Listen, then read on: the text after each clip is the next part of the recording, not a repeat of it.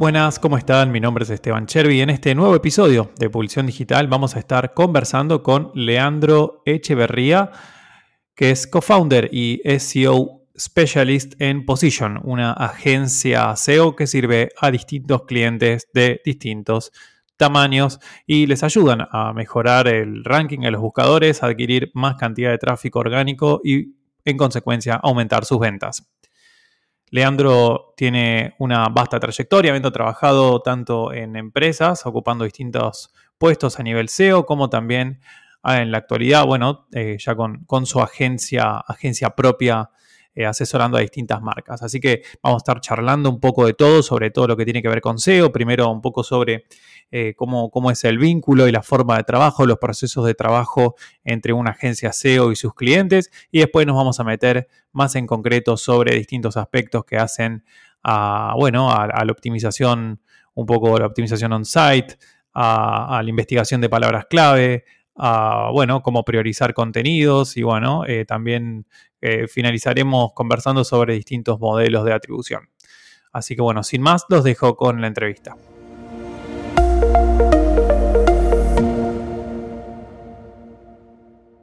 Antes de empezar, una mención especial para los sponsors, quienes gracias a su aporte colaboran para que Pulsión Digital continúe creciendo. Cliengo te ayuda a vender más rápido mejorando la experiencia de las personas que ingresan a tu sitio web y adaptándose de forma simple a tus procesos comerciales. Si estás listo para vender más, conoce Cliengo en cliengo.com. En Neolo puedes registrar tu dominio, web hosting y creador de sitios web con soporte personalizado. Neolo es elegido por más de 10.000 emprendedores y negocios de 50 países. Lo recomendamos por su impactante relación precio-calidad. Conoce Neolo en neolo.com.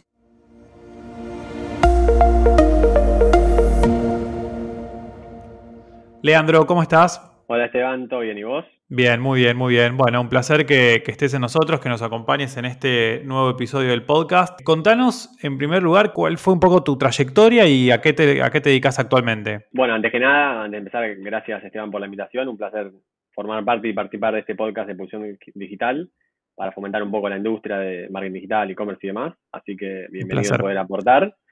Sí, mira, yo soy, bueno, Leandro Echeverría, trabajo hace más o menos 10 años en lo que es SEO y marketing digital. Eh, arranqué, nada, medio que por cuenta propia haciendo algunos cursos y demás, y después, ya hace como sí, 10 años, 2011, entré trabajando en Despegar, ahí estuve trabajando varios años, en la última etapa como, como SEO manager del equipo regional de, de SEO y contenidos. Después también estuve trabajando en marketing digital en una, en una startup y también después trabajé en el mundo. Así que siempre nada, trabajando en lo que es SEO, marketing digital y bueno, y en general en empresas ¿no? de e-commerce que venden productos o, servicios por internet. Y entre paréntesis, digamos, empresas que trabajan en mercados que son ultra competitivos en SEO, ¿no? Sí, la verdad que sí, tanto las industrias como los mercados son, sí, súper competitivos. No sé, en el caso de travel, digamos, hay mucha competencia tanto acá en Argentina como en otros mercados como México, Colombia, Brasil. Así que sí, la verdad que ahí hay que esforzarse, te diría, más aún y ser creativo y, y definir buenas estrategias para justamente tratar de diferenciarte y poder, bueno, ¿no? posicionarte mejor y, tener mejores resultados y métricas que, en la competencia, que también tienen equipos, recursos y demás. Así que es, un desafío interesante, pero bueno, eso, eso está bueno también, ¿no? Y después de haber estado trabajando en estas eh, empresas eh, grandes, ¿no? De, travel, empezaste con tu propia agencia. Así es.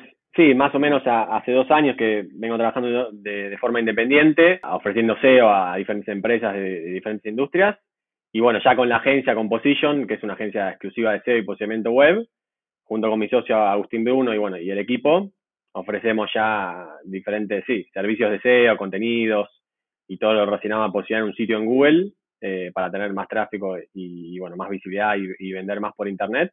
Sí, ya lo, ofrecemos, digamos, a diferentes empresas de diferentes industrias y, tamaños medianos grandes. Así que sí, fue, digamos, un poco capitalizar un poco la experiencia que tuvo en las diferentes empresas, ¿no? Que obviamente es otra dinámica con por ahí equipos más grandes interactuando con muchas áreas dentro de la empresa, ¿no? También se trata de, poder vender bien el proyecto internamente y demás y, poder trabajar de forma en equipo, tanto con producto, con desarrollo y otras áreas, marketing comercial.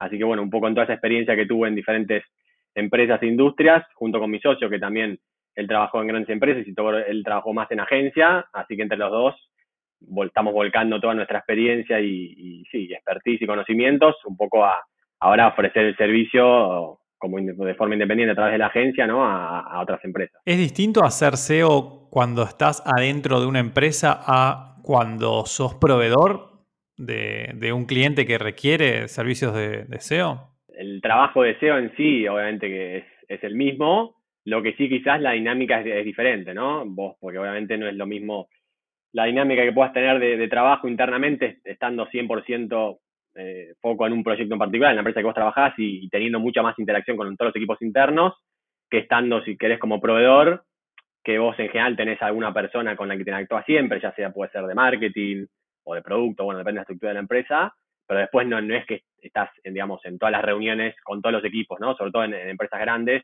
vos interactúas con marketing, con comercial, con producto, con desarrollo, entonces en eso no estás, y digo, eso es parte importante también del proceso, entonces nada, uno se enfoca quizás más en, en el servicio de SEO puntual, en hacer el trabajo, todas las recomendaciones para, para mejorar el sitio y demás, y bueno, y sí obviamente vas a apoyar al el interlocutor, pero no estás participando tan, si querés, en el día a día o en, o en las reuniones más con todos los equipos, ¿no? Simplemente a veces te sumás a alguna reunión para, para ayudar, pero pero la dinámica en ese sentido es diferente, digamos. ¿Por qué una empresa contrata a una agencia SEO cuando en realidad son empresas que son grandes, que ya tienen en muchos casos también, ¿no? Eh, personas que hacen SEO de forma interna. ¿Por qué terminan también eh, contratando agencias externas como, como la de ustedes, por ejemplo?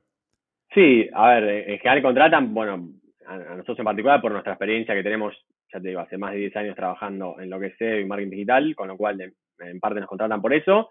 Y después, en general, como te decía, digamos, siempre es bueno, digo, por más que puedas tener una persona, digo, en general, obviamente, en Argentina, Latinoamérica, no hay muchas empresas que tengan equipos grandes. Sí, obviamente hay empresas que tienen capaz una persona que hace SEO, o capaz una persona que hace, que marketing digital que hace SEO, y que también que hace SEM, o también que hace email. Entonces, la verdad que en general siempre viene bien un apoyo de SEO con buena experiencia y más, si querés, tanto del foco, digamos, de soporte operativo como más estratégico, ¿no? Depende de la necesidad del cliente. Pero digo, siempre, por más que haya una persona haciendo SEO, siempre en general necesitan, digamos, un buen soporte, tanto estratégico como más operativo, o como si tiene necesidad de contenido, como que se complementan, ¿no?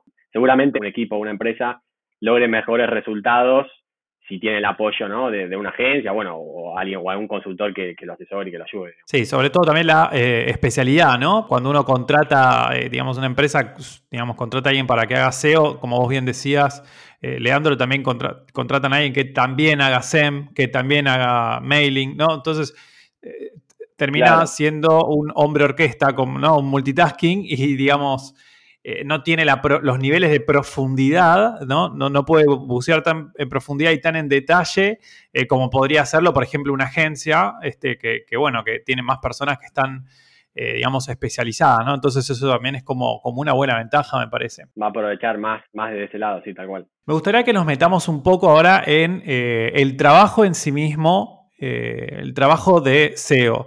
Tengo acá, bueno, alguna, algunos temas para ir tocando, algunas preguntas, pero me gustaría de pronto correrme un poco del libreto y preguntarte en realidad cuando, cuando ustedes trabajan, ¿no? Porque esto es lo que vos nombraste un par de veces, la experiencia me parece que es lo más valioso. Eh, digamos, cuando trabajas con un cliente, ¿cómo empieza ese vínculo? Digamos, eh, ¿cuál es la demanda? ¿Cuál es el pedido? ¿Qué es lo primero que te piden? Eh, ¿Se determinan objetivos concretos? Eh, o no tienen muy en claro, pero saben que tienen que mejorar y los escuchan ustedes. ¿Cómo es esa dinámica inicial cuando, cuando abordan un nuevo cliente? Sí, muy, buena la, pregunta, ¿no? Eh, sí, a ver, en general un poco hay de todo, ¿no? Diferentes empresas y, clientes tienen muchas necesidades y hay veces que están más en temas con lo que es SEO y lo que es marketing digital y otras veces que no.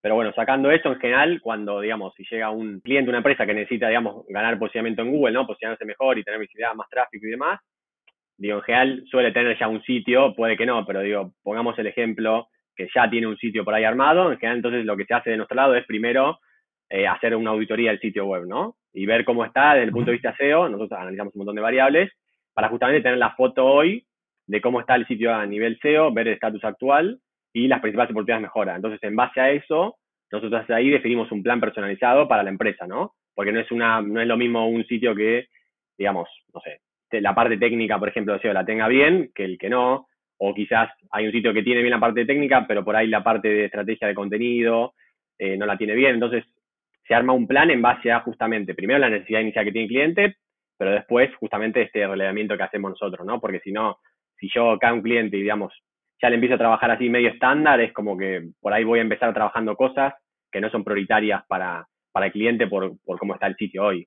Entonces, me parece que es súper importante primero hacer como una auditoría inicial para en base a eso hacer un plan personalizado y priorizado, ¿no? El cliente va a delegar en, la agencia un saber, un conocimiento, ¿no? Y, les va a decir, bueno, ok, analícennos, estudiennos como una persona cuando va a un médico, ¿no? Que el médico te hace el chequeo anual general, análisis de sangre, te hace algunas preguntas, eh, eh, algunos estudios adicionales para ver cómo está todo, y en base a eso se trabaja sobre después eh, temas puntuales y también en función, me imagino, de los objetivos, ¿no? Que después van a surgir por parte del cliente, porque el cliente te va a decir, bueno, ok, tenemos que mejorar la estrategia de contenidos, de la parte técnica, ustedes nos pasaron, por ejemplo, un listado de puntos a mejorar en el on-site, por ejemplo, está perfecto, pero nosotros queremos aumentar, no sé, un 10% las ventas de este producto. Y ahí, ahí es cuando quería preguntarte cómo, sigue, ¿no? Porque, digamos, me imagino que te bajan una métrica de negocio, entonces, ¿cómo se amalgama, cómo se integra esa necesidad de negocio con todas estas técnicas que se pueden implementar desde el SEO? Sí, a ver, obviamente si se tiene en cuenta el, tema métricas y objetivos, obviamente el, cliente puede tener, digo, por, por ahí no tiene conocimiento de SEO, pero sí quiere, quiere saber que necesito aumentar hoy mi tráfico de orgánico de 100, bueno, necesito aumentar el 10-15%. Entonces, más a eso cómo está, se verá si se puede llegar en X tiempo o no, ¿no? Pero sí, en general se plantean, digamos, objetivos más a mediano plazo. A ver, se puede poner una métrica mensual, pero en general, digamos, es más conveniente, un poco por la dinámica de SEO, por ahí plantear objetivos trimestrales o por semestre, que se pueden objetivos de tráfico orgánico, de ventas, ahí un poco también en base a la tasa de conversión de sitio y demás se va poniendo. Claro. Y, y también es importante, obviamente, más allá de, la foto de SEO y, la, recomendación nuestra de por dónde ir, obviamente eso se, digamos, hacemos un merge con las necesidades más de negocio del cliente, ¿no? Si necesita promocionar cierto vertical de, producto, cierta categoría, obviamente también es un poco entre lo que nosotros le damos y la necesidad del cliente, no solo la necesidad de métricas de aumentar X por de tráfico, sino te puedo decir, necesito promocionar estos productos o estos servicios, entonces al momento de ir optimizando las diferentes páginas y demás, le daremos prioridad más a esos productos que el cliente quiere impulsar. Obviamente es, siempre es un trabajo en conjunto, o sea, sale una recomendación de nuestro lado, pero eso después se valida con el cliente y se termina haciendo algo en conjunto, ¿no? Está clarísimo. ¿Y cómo, digamos, cómo son las modalidades de contratación de los servicios en SEO? O sea, ¿se contrata por un fee mensual, se contrata por horas, se trabaja por proyectos con un presupuesto para el proyecto? ¿Cuál es también, según tu, experiencia, las mejores opciones o qué es lo que, lo, que recomendas? Sí, en general se trabaja y, se suele contratar un, un, fee mensual en base a unas horas destinadas, ¿no? En, base a la complejidad del proyecto, bueno, o cuán rápido o no quiere avanzar el cliente, se les ofrecen varias opciones donde digamos, principalmente en este plan de trabajo que te decía que se hace personalizado, se pueden plantear entregas cada 15 días o cada, o cada, 30, pero bueno, supongamos hacerlo mensual más fácil. Entonces todos los meses ya se van a definir las, tareas y optimizaciones que se van a trabajar y eso conlleva obviamente tantas horas de trabajo. Entonces básicamente en gran parte se hace en base a eso, la cotización y, un poco el, filo que el cliente paga, ¿no? Se hace un trabajo mensual donde se dedican ciertas horas, se hace obviamente un reporte mensual, también seguimiento de métricas, seguimiento de los objetivos entonces esa es una modalidad. Después también puede haber, por ejemplo, en base a estos objetivos que se definen, se puede definir cierto un variable, ¿no? Si nosotros, no sé, si definimos, por ejemplo, un objetivo trimestral, el cliente va a tener, digamos, un fee mensual, pero aparte se puede, una parte de ese fee o como algo con un plus, también como para, para, un poco de, si quieres desafiar al proveedor o tener también una métrica así como, y un norte así atado hacia a, a, una cotización, también se puede poner como una especie de bono, si querés, o plus eh, variable, que si llega al, al, objetivo, digamos, se tiene que pagar eso y si no, no. O sea, eso también es, un modelo mixto, si querés. Una parte fija y otra parte variable en base a objetivos. También puede ser, digamos, en general, digamos, un trabajo de SEO es, periódico, ¿no? Se, puede trabajar, armar un plan inicial de seis meses, pero digo, no es que trabajo seis meses, termina y listo, ya hice SEO, listo, ya puedo ahora seguir eh, sin hacer ese trabajo y, voy a ser bien posicionado, no, es un trabajo periódico, pero bueno, puede ser proyectos en concreto, como, no sé, un cliente necesita migrar de plataforma, migrar del sitio web, entonces solo te contratan para la migración, por ejemplo. O simplemente necesita que le hagas una auditoría nada más porque simplemente quiere tener una opinión externa porque ya tiene un trabajo equipo interno, entonces necesita hacer una auditoría y simplemente quiere eso. O sea, hay también otras modalidades. En general lo que se trabaja es plan, un plan mensual, un plan mínimo de seis meses y son trabajos progresivos, pero hay clientes que por ahí necesitan o una auditoría puntual o van a migrar de sitio, como te decía, entonces es algo medio puntual, específico, que se trabaja en uno o dos meses o en tiempo que fuera. Hay un concepto de, un autor de, que es Simon Sinek que, hace referencia bueno, a de, Infinite Game, ¿no? al juego infinito, ¿no? que, hay algunos eh, negocios que, no, tienen un principio y un final, como puede tener un partido de fútbol, de handball, de básquet, sino que siguen, eh, digamos, sigue el juego todo el tiempo. ¿no? Entonces, eh, lo, que pasa en marketing digital es eso, es en, relación a, como decías vos, Leandro, que, el SEO no es que empieza, termina, bueno, listo, son, seis meses y, ya está, y quedó, ¿no? O sea, esto, eh, digamos, es un continuo, eh, es eterno, ¿no? ¿no? se detiene nunca. En cuanto uno detiene, deja de trabajar, ¿no? Digamos, tu competencia te puede estar superando en cualquier momento.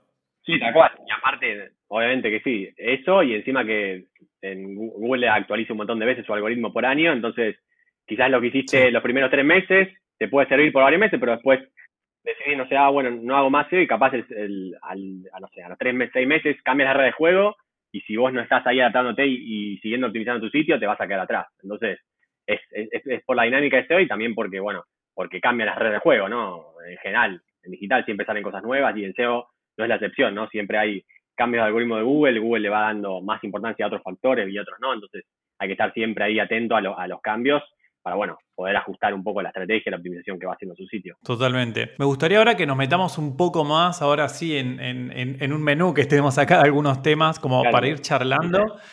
el libreto, el libreto ahora. El, libreto, ¿no? Como para, porque eh, sí, nos salimos del libreto y está buenísimo y podríamos continuar saliéndonos eternamente porque la verdad que es súper interesante todo lo que sale. Eh, eh, estamos seguros que a la audiencia también le puede, le, va a resultar de valor. Así que bueno, vamos a meternos ahora un poco una parte más como, como técnica, digamos, ¿no? Más SEO duro, como para quien nunca escuchó o quien escuchó poco, bueno, que pueda tener eh, información de primera mano de alguien que trabaja en una agencia, que trabajó en empresas grandes, que viven muchísimo, muchísimo del tráfico orgánico de los buscadores, sobre todo de Google.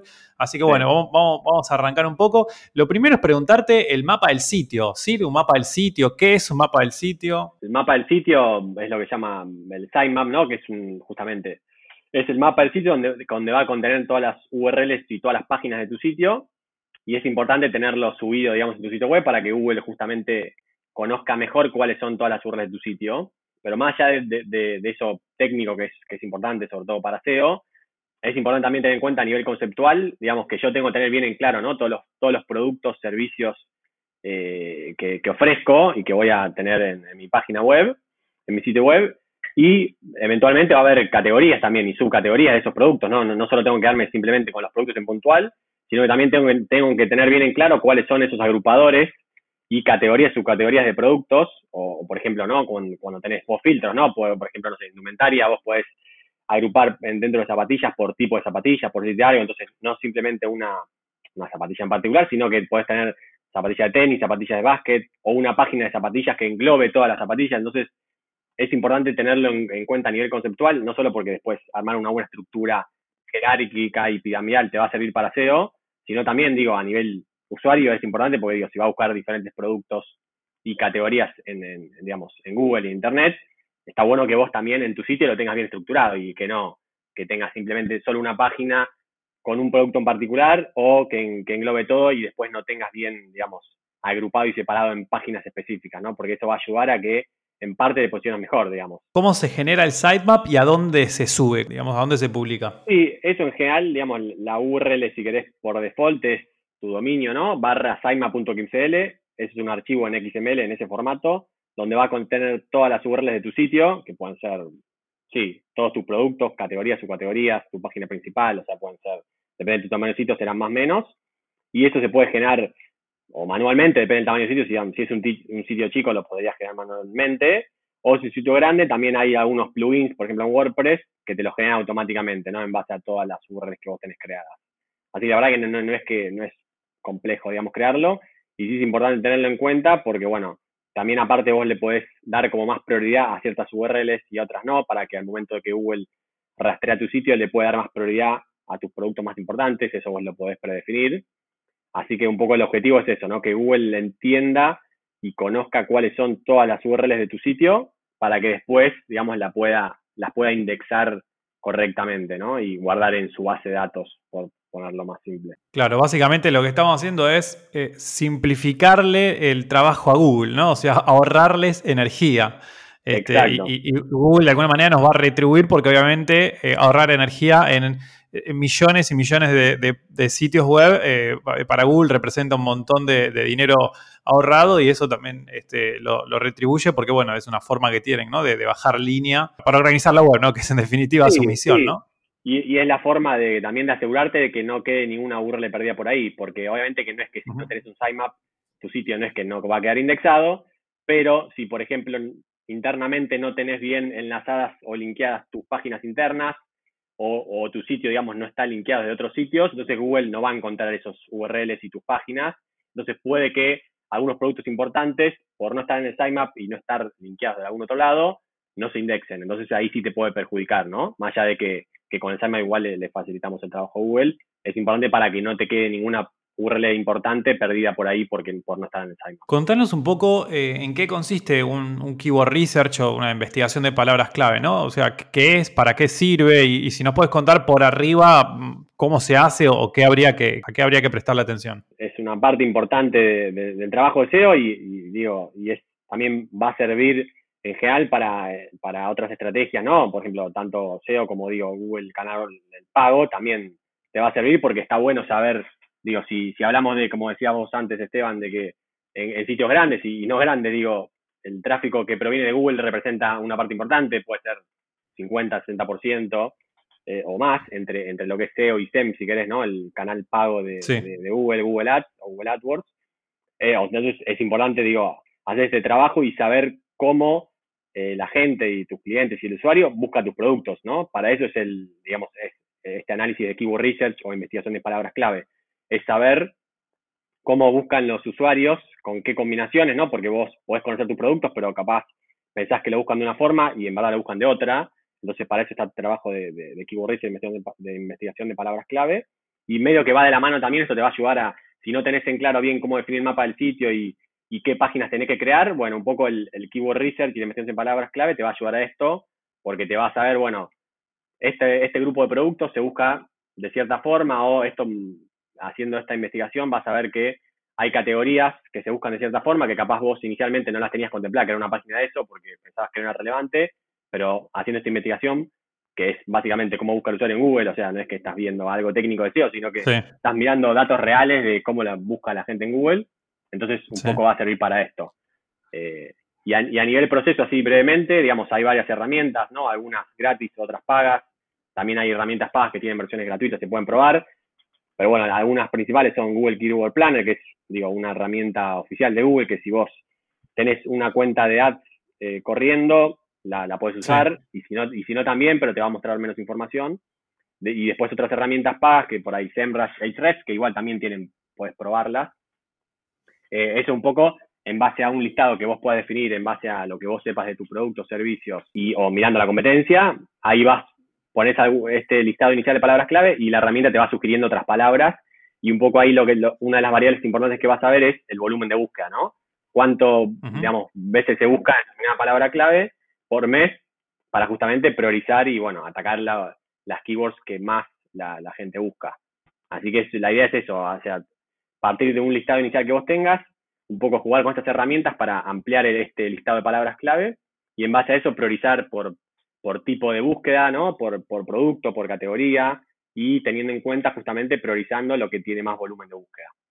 Eh, eso sería un poco el proceso y también nada, o, simplemente en algunos casos hasta podrías, buscando en Google, ¿no? Google Suggest, cuando buscas algo te va a tirar términos relacionados, así que ahí también es una fuente también de sacar ideas más allá de estas herramientas que mencioné. Totalmente. Entonces, eh, esto corre por mi cuenta como una afirmación, eh, esta cuestión de adivinar eh, digamos, qué palabras clave funcionan y cuál no, no va. O sea, hay que tratar de utilizar todas las fuentes de datos eh, posibles, como, como mencionaba recién Leandro, con distintas herramientas eh, y sí utilizar nuestra intuición para, bueno, dar la alimentación inicial, ¿no? Los, inputs de algunas keywords, de algunos sitios de la competencia, sitios propios también, y ver a partir de ahí realmente qué es lo que buscan los usuarios, cuánto lo buscan y cuál es la intencionalidad, ¿no? Tengo una pregunta que es eh, vinculada, ¿no? Digamos, eh, supongamos que se, se, hizo una investigación de palabras clave, que tenemos cuáles pueden ser las palabras clave candidatas y qué hacemos con eso, digamos, a partir de ahí se piensa la estrategia de contenidos o no, ¿cómo, cómo seguiría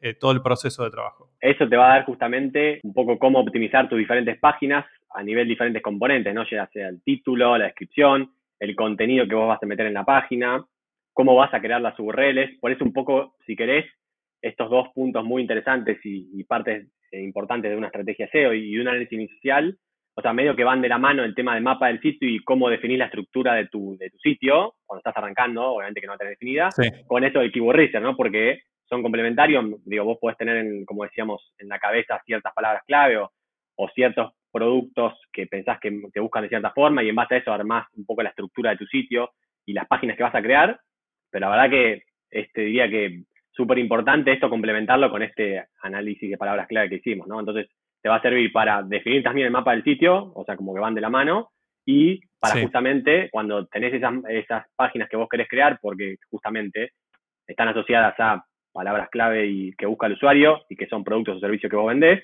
en base a eso, justamente ir optimizando diferentes componentes de esas páginas específicas, ¿no? Como decía, título, descripción, el contenido informativo que vos podés poner de tu producto, eh, o si estás en una ficha de un producto, la descripción del producto, podés un poco tomar de base esa información de la información de palabras clave.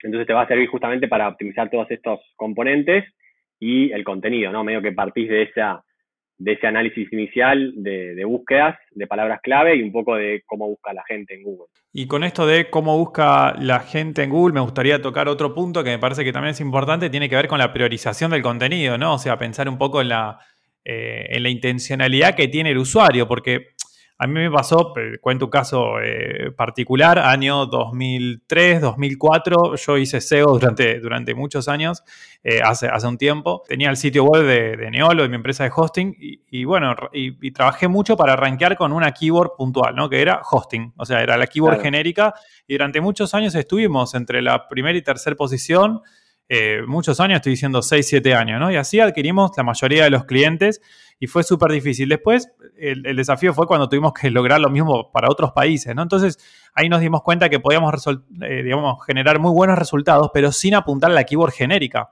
que obviamente no íbamos a tener tanto volumen pero eh, apuntando a keywords un poco más específicas, más long tail, podíamos lograr personas que estaban buscando un producto muy específico. Entonces, claro, a lo mejor teníamos el 5% del tráfico, pero, pero manteníamos eh, determinado, digamos, un nivel de, ventas nuevas, ¿no?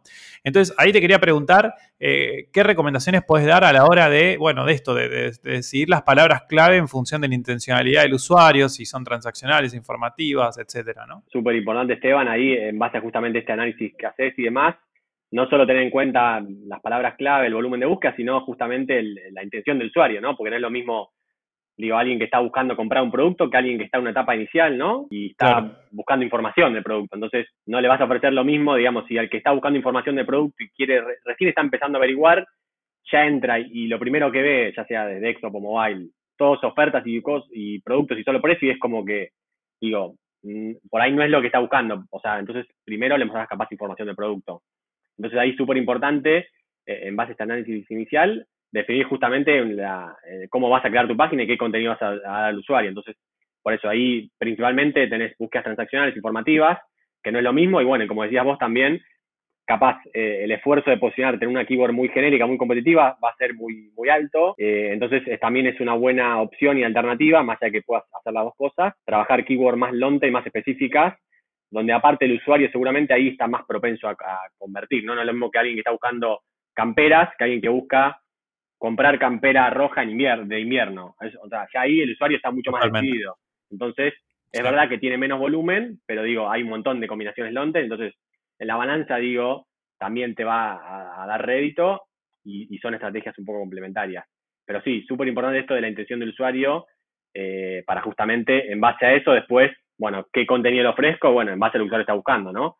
supone que Google va a posicionar a los sitios que le resuelvan mejor la consulta de búsqueda o lo que, lo que sí, lo que está buscando en Google o lo que quiere hacer, ya sea comprar un producto o buscar información. Entonces está bueno en base a eso ser inteligente y poder ofrecer un contenido acorde a lo que el usuario está buscando, ¿no? No es simplemente poner la, no sé, la keyword o la palabra clave en el título y la descripción y después le ofreces al, usuario cualquier cosa, eso, digamos, no, no te va a servir. Entonces es súper importante ahí intención del usuario y en base a eso ofrecer un contenido acorde. Totalmente. En definitiva, entonces también cuando se trabaja con, en, la investigación de palabras clave, en la priorización de este contenido y demás, pensar en el funnel de, en el funnel de conversión, el funnel de venta, ¿no? Si es un usuario que se encuentra más top of the funnel, en el periodo más de atracción, pero digamos que digamos, un usuario más general que, todavía no, tiene, no está muy definido, o si es un usuario que ya está empezando a buscar eh, entre distintas opciones para decidirse, o que ya está listo para la conversión, ¿no? Ya sería el bottom of the funnel, ¿no? Como que está más preparado para convertir. Bueno, pensar entonces si nos da el ancho de banda, si nos da la espalda, si nos da el tiempo, si nos da el dinero, la energía, para poder, digamos, generar eh, digamos, la, la, parte de atracción que sea muy grande, o sea, muchísima, digamos, keywords más de pronto más genéricas, o enfocarnos más en, en long tail. Eso es una pregunta importante, bueno, va a ahorrar mucho tiempo, ¿no? Tal cual, súper importante para después justamente ofrecer el contenido adecuado y optimizar tu página, y ya sea desde el contenido hasta el diseño, ¿no? No es lo mismo, obviamente, si le querés ya está en una etapa en más, más final, como decís, donde ya está para comprar el producto, que si está recién iniciando a, buscar un, a información de un producto y más, y sobre todo en, en proceso de compra donde, no sé, en el caso de viajes, por ejemplo, todavía es más amplio, ¿no? Es lo mismo comprar, no sé, un microondas o un horno que comprar un viaje que tiene un gasto mucho más, más grande, que después, o sea, es una decisión más difícil, entonces es, está bueno identificar eh, las diferentes etapas en las que está el usuario eh, al momento de, de, sí, de, de ese customer journey y de la compra para ofrecer justamente el contenido correspondiente. Hay muchísimos temas más para seguir conversando, pero eh, como para ir cerrando, me gustaría que hablemos un poco de, los modelos de atribución, ¿no? que es algo que, creo que todos deberíamos estar conversando mucho más sobre estos. Contanos directamente de, qué se trata, qué es un modelo de atribución y nos vamos metiendo un poco. Sí, bueno, el, resto del libreto puede quedar para otro podcast más adelante. Totalmente, sí. Pero, pero sí, no, a ver, un poco modelo de atribución viene un poco de la mano de esto, ¿no? estamos hablando del proceso de compra y demás, donde el usuario va a interactuar ya sea con el canal orgánico, porque buscó en Google y entró a un resultado orgánico de SEO, porque vio un anuncio en Facebook o porque vio un anuncio en el diario. Entonces, justamente va de la mano de esto, ¿no? El modelo de atribución básicamente es tener un modelo para medir y asignar eh, adecuadamente eh, qué valor tiene, digamos, cada canal digital eh, en, y, participación al momento de hacer de, que el usuario haga una compra, ¿no? Obviamente sabemos que el usuario, digamos, no es que eh, entra una vez, como decíamos, ¿no? en, una etapa grande de proceso de compra, seguramente, eh, digamos, el usuario va a buscar, hacer una búsqueda en Google, no sé, muy informativa, y no va a comprar en ese momento, va a comprar más adelante y, y capaz por otro canal, porque vi un anuncio en Facebook. Entonces, justamente el modelo de atribución te permite no solo quedarte con que el canal, digamos, lo que llama el, modelo clásico, sí que es last click, ¿no? Que le atribuye todo el valor de la venta de tu producto al canal donde, digamos, que tuvo la última interacción con el usuario, puede ser Facebook o SEO o SEM o lo que fuere, sino que estos modelos de atribución, que son, tienen varios, varios formatos, lo que hacen es asignar un valor a cada, digamos, eh, canal digital que interactúa en la compra.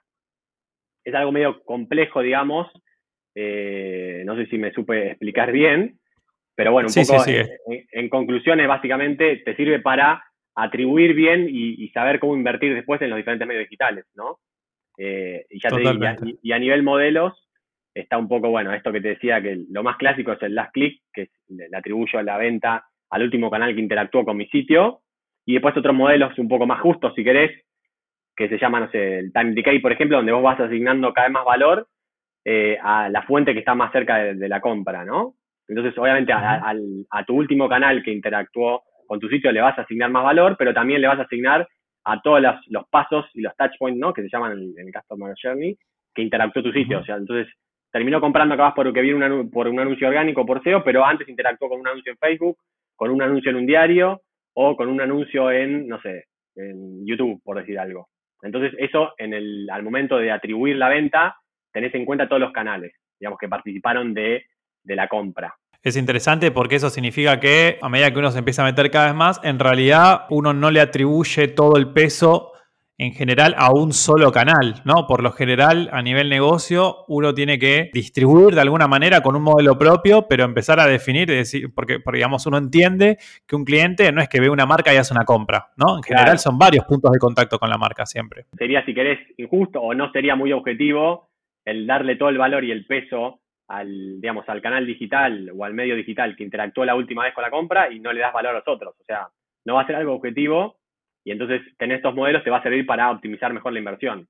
Google Analytics tiene varios modelos, así que digo, ahí tenés, algunos los mencioné, ¿no? Tenés el, last click, como te decía, que es clásico, podés también el first click, que le atribuís todo el valor de la, del, digamos, de la venta de tu servicio al primer canal que interactuó, y en el medio tenés estos, si querés, intermedios, donde son un poco más justos y donde te va a permitir optimizar mejor la inversión, ¿no? Así que básicamente un Google Analytics tiene varios modelos ya predefinidos y va de, bueno, el, modelo a elegir va a defender un poco el negocio, ¿no? Como te decía, en un proceso de compra amplio, seguramente te convenga un modelo que, que contemple atribuir valor a todos los canales, ¿no? Porque obviamente, como decíamos, por ejemplo, si vos vas a comprar un, o vas a comprar, te armas un viaje, ¿no? Vas a comprar un vuelo, bueno, seguramente interactúas con muchos canales digitales, y, ¿no? Entonces ahí está bueno no darle la venta al último canal donde interactuaste, sino que también darle, darle valor y atribución a todos los diferentes canales que interactuaron y que ayudaron a que, con toda la información que les fuiste brindando eh, en tu sitio con, por los diferentes canales que interactuó, eh, bueno, poder también darle cierto valor a eso, porque digo, ayudó a que el usuario termine comprando a los 30 días, 45 días de la primera interacción. Clarísimo, súper interesante y, con esto, bueno, eh, vamos a dejar a la audiencia pensando en que no existe un solo modelo para, para, para, analizar los datos, ni para hacer las cosas, ni para nada, sino que es importante que cada uno eh, investigue, que estudie los propios modelos, que lo charle con su agencia, con, con la persona responsable de, marketing, de, SEO de, su empresa y que bueno, que uno elija, ¿no? Un modelo con el que quiere trabajar y que después, bueno, digamos, con el que, con el que quiere, eh, digamos, analizar las métricas, analizar los resultados, ¿no? Exacto. Y bueno, para, para finalizar, eh, Leandro, me gustaría que dejes alguna recomendación, algún consejo, aprovechando todos estos años de experiencia que tenés y, bueno, la especialidad puntualmente en, SEO, ¿no? Eh, ¿Algún consejo para la audiencia, pensando de pronto en, bueno, en emprendedores, en, pymes eh, de menos de 20 empleados de pronto también. Eh, algunos que pueden estar golpeados por, el tema de la pandemia, pero que, siguen invirtiendo, siguen apostando a, que, a, que, la situación siempre va a mejorar y que, lo digital va a seguir creciendo. Eh, ¿Qué les puedes decir desde, desde tu marco de, conocimientos y, tu experiencia? Algo importante justamente tratar de guiarse ¿no? y tomar decisiones, ya sea para, para hacer cambios en un sitio web o para, bueno, a quien quizás no, todavía no estaba vendiendo por internet y quiere lanzar su sitio, siempre hacer un buen análisis inicial, ¿no? Y, guiarse en lo que es métricas, particularmente como sabemos en lo que es marketing digital en general, digo, todo se puede medir, hay un montón de herramientas, digo, eh, de fácil acceso para hacerlo, así que está bueno al momento de definir, digamos, una estrategia y tomar decisiones, más allá de lo que uno pueda conocer de su negocio y demás, está bueno siempre complementar eso con eh, un poco al análisis de métricas, ¿no? Como hablamos de investigación de palabras clave eh, y de ver volumen de búsquedas en Google y un poco hablamos también de, las diferentes métricas, ¿no? Que, que, puedes ver en herramientas como Google Analytics o Google Search Console y demás. Entonces siempre está bueno al momento de, definir una estrategia y tomar decisiones, un poco basarse en datos, aprovecharse que en, digital todo se puede medir y apoyarse en eso para después tomar mejores decisiones, ¿no? Y no, no solo quedarse con su intuición, que digo, está bien para empezar, pero siempre está bueno apoyarse un poco en, esto de las métricas y bueno, para tomar una decisión más objetiva, ¿no? Intuición para empezar y métricas para sostenerse y crecer. Eh, Leandro, muchísimas gracias. Contanos si te quieren contactar, eh, ¿por dónde lo pueden hacer? Sí, por LinkedIn, ahí me pueden encontrar. Eh, me buscan Leandro Echeverría, me buscan LinkedIn. Ahí está mi perfil y ahí también está linkeado un poco el sitio web de la agencia. Así que por ahí por LinkedIn me pueden contactar mandar mensaje directo, bueno, nos pueden contactar también por el sitio web, ¿no? Position.com, también nos pueden contactar por ahí. Eh, así que estamos ahí activos en, redes, también, bueno, desde el perfil tanto personal en LinkedIn como el, como el de Position, ¿no? De la agencia de SEO y posicionamiento. También en general posteamos contenido de valor y demás para un poco dar, ofrecer, sí, valor y que se conozca un poco más todo lo que el mundo del SEO y de marketing digital.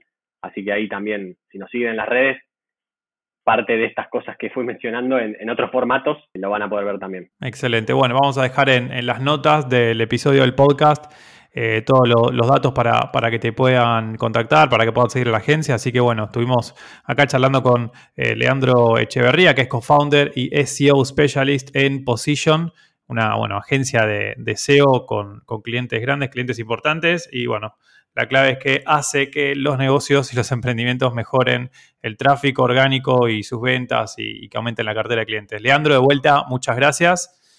Y bueno, nos encontramos la próxima. Sí, un placer, eh, Esteban. Me parece que salió lindo el podcast, así que espero que a la audiencia le, sirva y le sea de utilidad para, bueno, ¿no? seguir mejorando y apostando a las ventas por internet y, y al marketing digital. Seguro que sí. Abrazo grande y gracias. Un abrazo, chau, chau.